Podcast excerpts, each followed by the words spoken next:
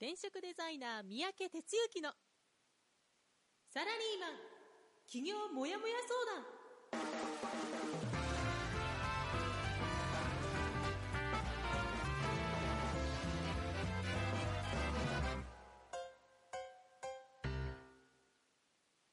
自分に何ができるんだろう？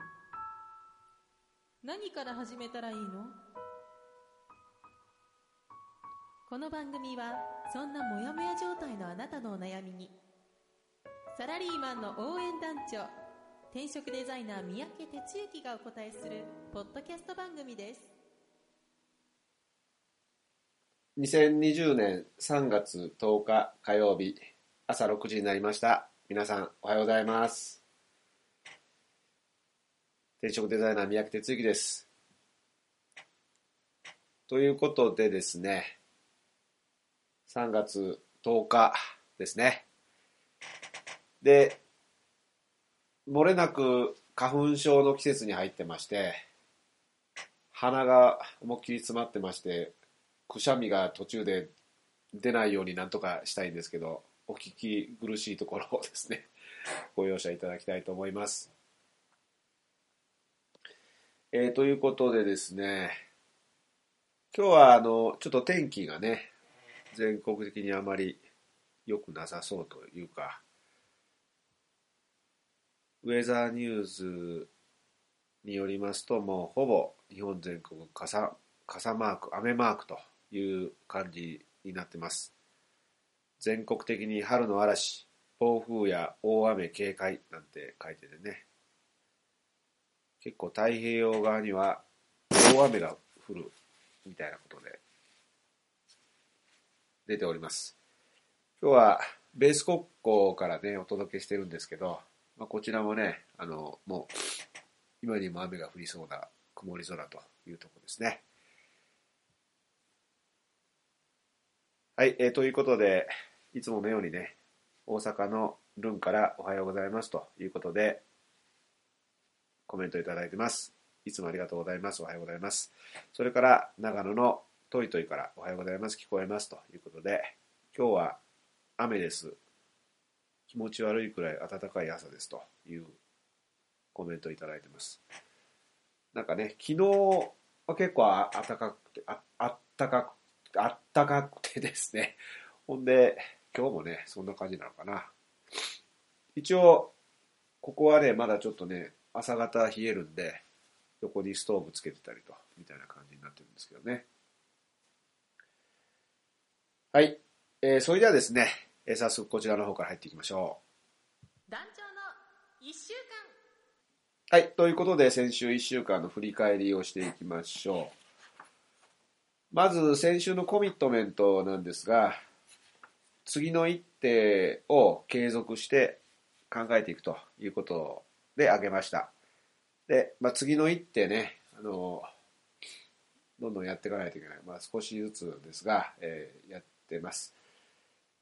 新型コロナの影響でねあの人が集まる場所がほぼなくなっているというような状態なのであの別の形のものを模索していくというか仕事もね新しい切り口作っていかないといけないなという、まあ、課題もありますので継続してやっていこうということです。で今週のコミットメントは、まあ、随分あの長くかかってるんですけど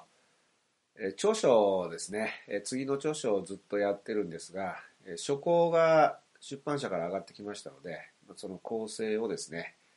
今週いっぱいで仕上げるというところをコミットメントにしたいと思います。先週は3月の3日の火曜日から3月9日の月曜日という1週間でしたが、あなたの1週間、どんな1週間でしたか？一緒に振り返りしていきましょう。はい、ということで、えっ、ー、と、3月3日、いつものようにラジオで僕の1週間スタートしまして、で、お昼からパーソナルトレーナーのところでトレーニングをですね、やってきまして、ちょっとインターバルが少し空いたもんですから、あの、なんていうかな、えー、ちょっとサボり気味ということだったんで、ちょっと気合を入れ直しといったようなところが必要です。でそれから3月4日、水曜日は午後から、まあ、昔なんていうかな接点持った人がねあの僕のことを覚えててくれて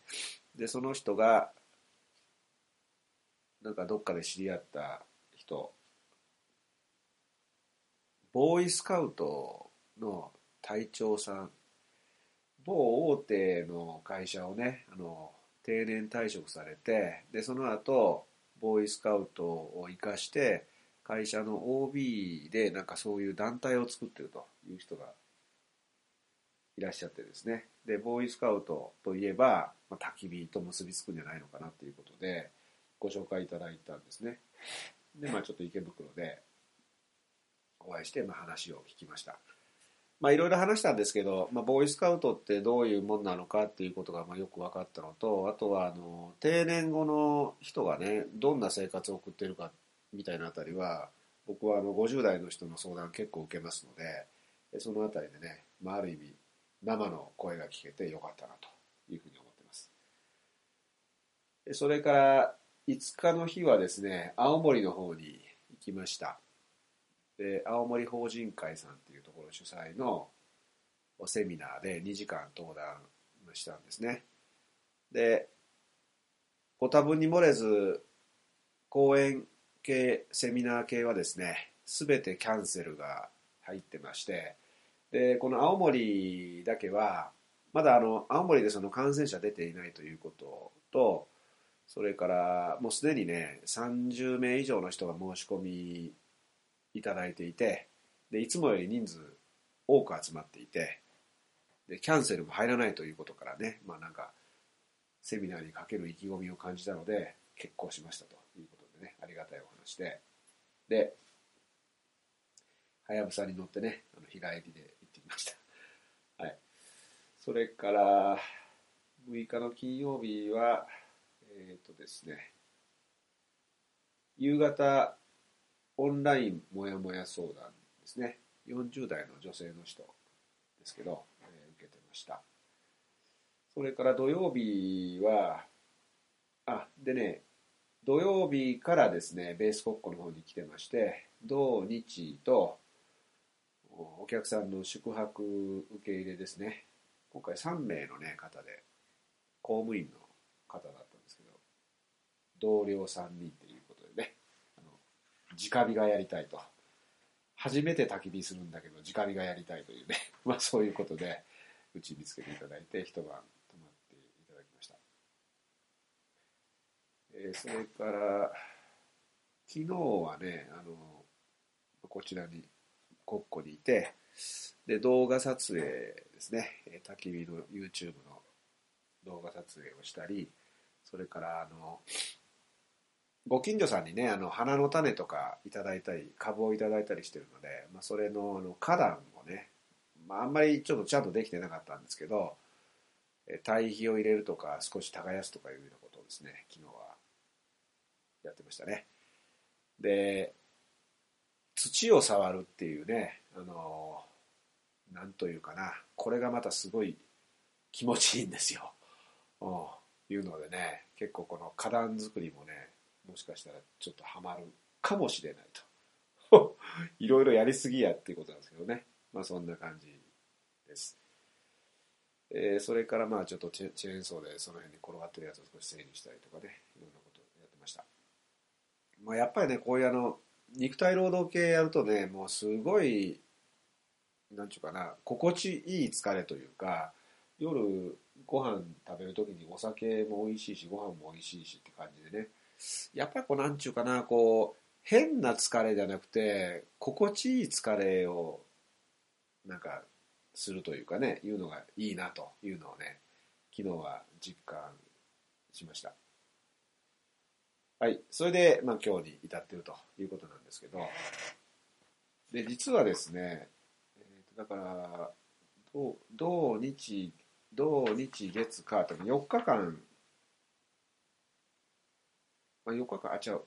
金曜日から来てるんで、5日間ですね、あの国庫の方にいるんですよね。で、そうするとこっち、ここはあの、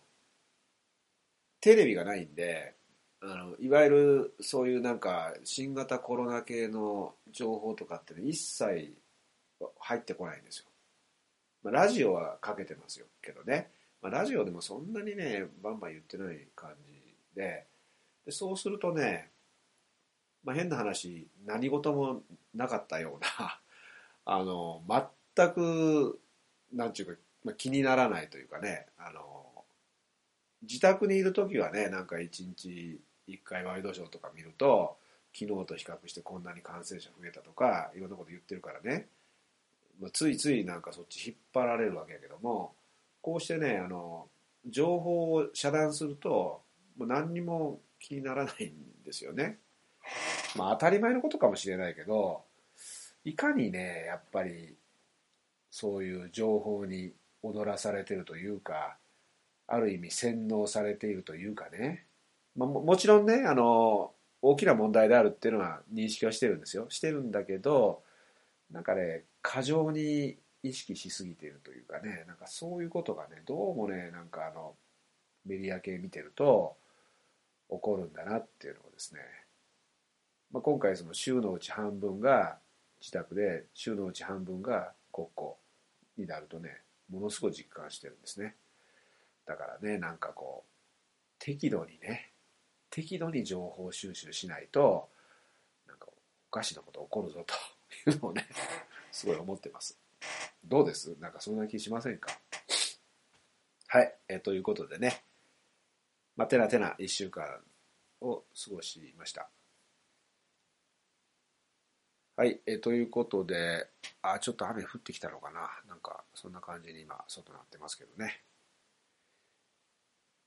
では、続いて、こちらの方に進んでいきましょうかね。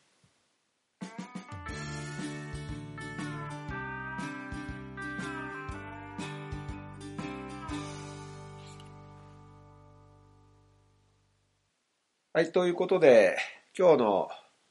お題本編っていうところなんですけど、あかんな、ちょっと鼻、鼻が詰まってますね。今日は、うん、何回か前に、その、え、前回言ったのかな？その新型コロナの、まあ、話が今あるからね、まあ、どうしてもそこに皆さん意識いってると思うから、まあ、それで要するにそのテレワークとかリモートワークとかが推進されてでそれを実際にやっているというような人たちも増えていると。まあ、現にあの金曜日にもやもや相談した人はねあの自宅でテレワークになっているからって、ね、自宅の自宅の人とズームでつないでオンライン相談やったんですよ。あ結構やってんねんななんて思ったんですね。で、まあ、その辺の話の続編なんですけど、まあ、そうやってどうなんでしょうリスナーのあなたもリモートワークをね、まあ、自宅でやっているっていう人もいらっしゃると思うし、まあ、もしかしたらそんなこと全然導入してないですよというようなとこにお勤めの方かもしれない。で、まあ、とにかくね、あの、そういうネガティブな話ではあるけども、今までやった方がいい、やった方がいい、国がやんなさい、やんなさいって言ってるにもかかわらず、全然浸透してなかったものがね、まあ、進み始めたっていうのはいいことで、で、さらに、そういうことを、そんな働き方をすることによってね、ああ、そうなんだ。こういうことできんだって気づくことついては今後の働き方をちゃんと見つめ直してくださいねみたいなことを前回か前々回話したと思うんですよね。でね、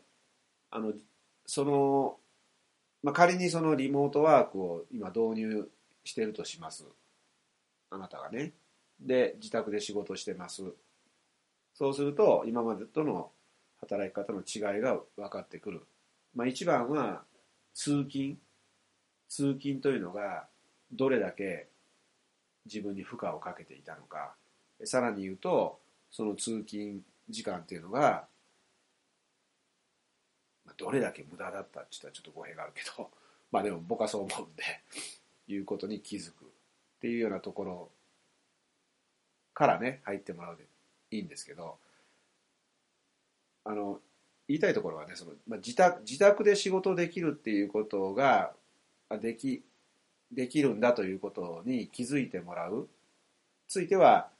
今まで会社で通わないとできないっていうことがそうでもないんだっていうことが分かる。っていうのがまず第一ステップですよ。第一ステップね。でその次があるっていうのを言いたくてですね。要は自宅で仕事するのがリモートワークじゃないんです、僕に言わせたら。要はどこに行っても仕事ができるというところまでねこう視野を広げてほしいなと思います。でどこに行ってもっていうのは要するにその自宅じゃなくて例えばどっかに出かけて行ってそこからでも普通に仕事ができるぞというのをねぜひ知ってほしいしそこまで視野広げてほしいんですよ今回のことを契機にね。でどこでも仕事できるっていうのでいろいろなんかね言葉が飛び交うんですけどワーケーションなんていう言葉ありますよね。ワーケーションっていうのはワークとバケーションを足して足したものみたいな形。だから旅先で仕事をする、まあ、ある大手の会社はハワイに旅行社員旅行に行ってかなんかね。でそこでハワイで仕事をするとか。なんかそういうのワーケーションなんていう言葉がねできてますよね。でそのワーケーションを推進しましょうっていうことではないんだけどそういうふうな考え方があるぞっていうことを言いたくて要するに、まあ、旅に行く。行ってでその先で仕事をするっていうのも実は全然できるしその方がリラックスできるし開放感があるしひいてはそのことが集中力を高めることにもつながるしアイデアも湧き出してくるしというふうにね、まあ、いいようにこう回っていくわけですよ。まあ、もちろん遊んでちゃ遊遊ぶのがいいっていう話じゃないんだけどね。要はそういうこと。なので今自宅で仕事するっていうことイクオールリモートワークっていうようなとこでとどまらないでくださいねと。要するにその先まで描いてああもう会社行かなくても仕事できることがあるんだ。そしたらもう行かんとこうと。で行かんかったら自宅にいればいいんだじゃなくていろんなとこに行って仕事をしようよというような考えですね。まあ、今言ってる話はねあの会社に行かんでいいよって言ったって会社のルールの中で皆さん動くわけやからあのそんなのいきなり自分の裁量でできるわけじゃないですよ。僕が言ってるのはその考え方のことを言っているのでそういうふうなスタンスで物事考えられるようになるといろいろ視野が広がるんですよね。でなんでねこのことをこんなにあの言うかって言ったら、まあ、多分何何回か前こういうことがなくても言ってたと思うんですけど、まあ、僕はまあなんか巡り合わせでその焚き火の仕事を始めた関係でこのベース国交を拠点として作りました。でお客さんがいらっしゃるとかねそれから講座やるとかイベントやるとかね研修やるとかねいうことがあったらその時ベース国交の方に来ると。でその前後当日じゃなくてその前後の日にちも含めて来ると。でその前後の日にちの中で自分なりのこうリラックスできる時間集中できる時間も作ると、まあ、いうことをですね丸2年かなやってきたんですよね。でそれはある意味僕の中でトライアルで要するにこんな山の中にいてもね仕事が普通に回るんだぞと。逆に仕事が回りかつ本当の意味でのその生産性が上がるとかねいうところにつながるんだぞと。いうことを、まあ、自分でこう、まあ、実験をねしてたわけですよ。でやった結果、まあ、それはその通りになっていると。いうことで何ら仕事に対して支障も起こっていない、まあ、何度も言ってますけど要するにオンラインがつながっていればねここにいながらにして全ての情報のやり取りはできる。ってことなんですよね。でまあ今日ちょっと1週間の振り返りで言ったけどその花壇の土を耕すみたいなことをやるとなんちゅうかなこう机に座ってうんうんうなってるような状態よりは全くいい状態でねこう気持ちが、まあ、晴れやかになるというか解放されるということになるわけです。そうそうその後にまああのもう酒飲んで寝ちゃったけども仕事やったとしてもすっきりできるといったようなことにつながるわけです。なのでね、まあ、僕がやれたからみんなやれるって話じゃないけど、まあ、でも自分がやったことしかみんなに言いたくないんで、まあ、できるという確証はもう持ったわけです。であればねやっぱそういうものをどんどん入れていけばいいわけですよ、うん、でそうしていくことで結果的にその仕事ってもちろんプロセスも大切だけどそれやって成果というか結果がどうなるかっていうのが一番大事なわけでそこがね一番出やすい状態の環境を作るっていうことが何より大切だというふうに思うわけですよね。なのでまあ要はもう一回整理して言うとね今回新型コロナが蔓延しました。でその結果リモートワークテレワークをしなさいということがいやおうなくみんなに降りてきました。で言われた方はあじゃあ自宅で仕事だということになってそうすると普通に今まで会社に通ってたものと比較をしたらあこれはこんな感じなんだと。もしかしたらここも全部自宅でできちゃうねみたいなことが分か分かると。ねそれが第一第一ステージというか一つのステップね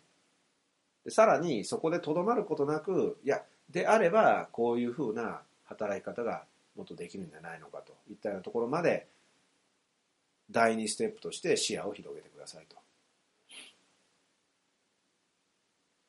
それがね何というかなあの受け身じゃないっていう話で会社に言われたからリモートワークやりましたああじゃあこれで楽になったとか通勤線路がい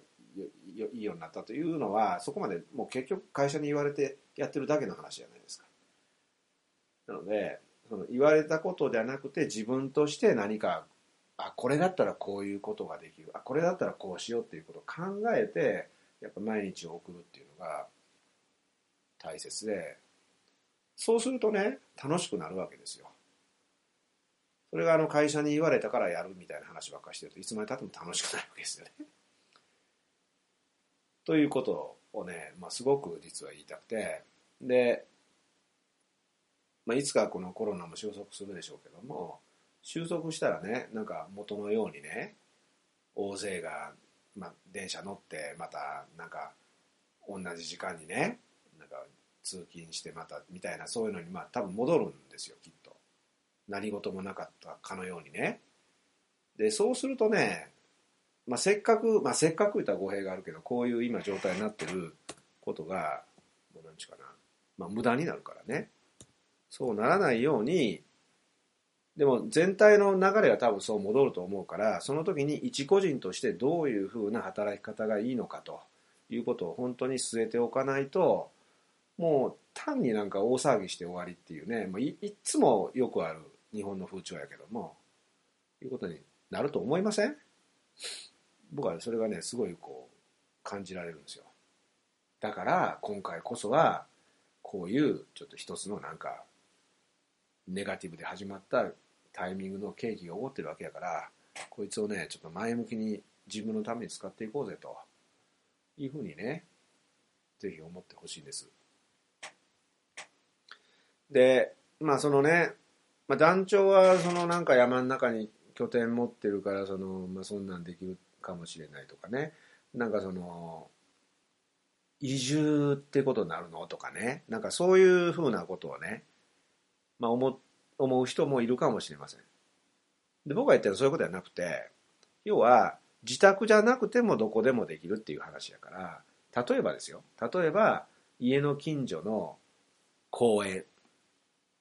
ね。公園のベンチかテーブルか知らんけどその木が生えてるところでね あの仕事するとパソコン1枚持ってってっていうことでもいいわけですよ。だからあの自宅に閉じないでねっていうことは実は言いたいですよね。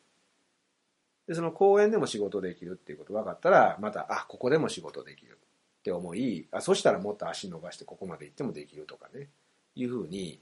どんどんね発想広がっていきますよね。そしたらねその時間拘束とか8時間労働とかそんな話じゃなくなってくるわけですよ。要するに集中して例えば3時間で全てやりきってしまえばもうそれで成果として一緒やからであの残った時間は他のなんか自分のリフレッシュすることに使うとかそんなふうになっていくわけですよ。だからね本当にあの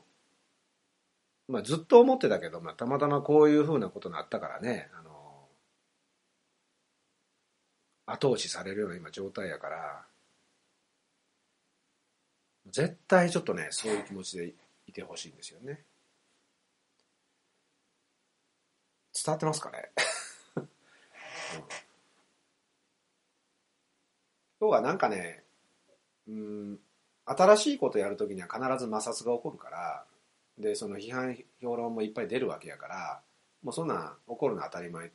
ていうふうに思った方がよくてでもね今回はねそういうこと言ってることすら言ってられない状態でしょ？だからねものすごく好都合なんですよ。うんいろいろこうこれで日本の働き方変わるとかいろんなことを言ってる人もいるけど僕はねそんなに多分終わったら元に戻るような気がするんです。だから元に戻った時にしつこいようだけど一個人としてどういう働き方の立ち位置を持つのかっていうのはもう絶対持ってほしいしそれ持たないとね何も変わらないですよ、うん、変えていきたいですよね。まあそんなふうに思うわけです。Thank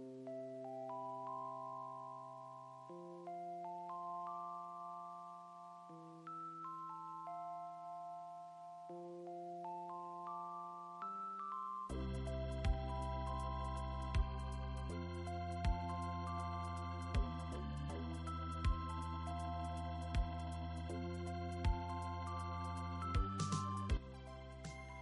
はい、えー、ということでね、あの、働き方が新しくなるみたいな話系は僕はもう本当に止めどなく、あの、ずっと話していたい感じなので、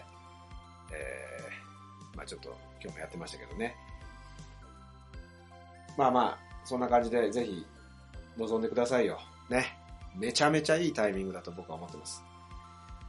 ということで、あの、予定ですね、スケジュール等ですけども、今度3月13日は東京定例会です。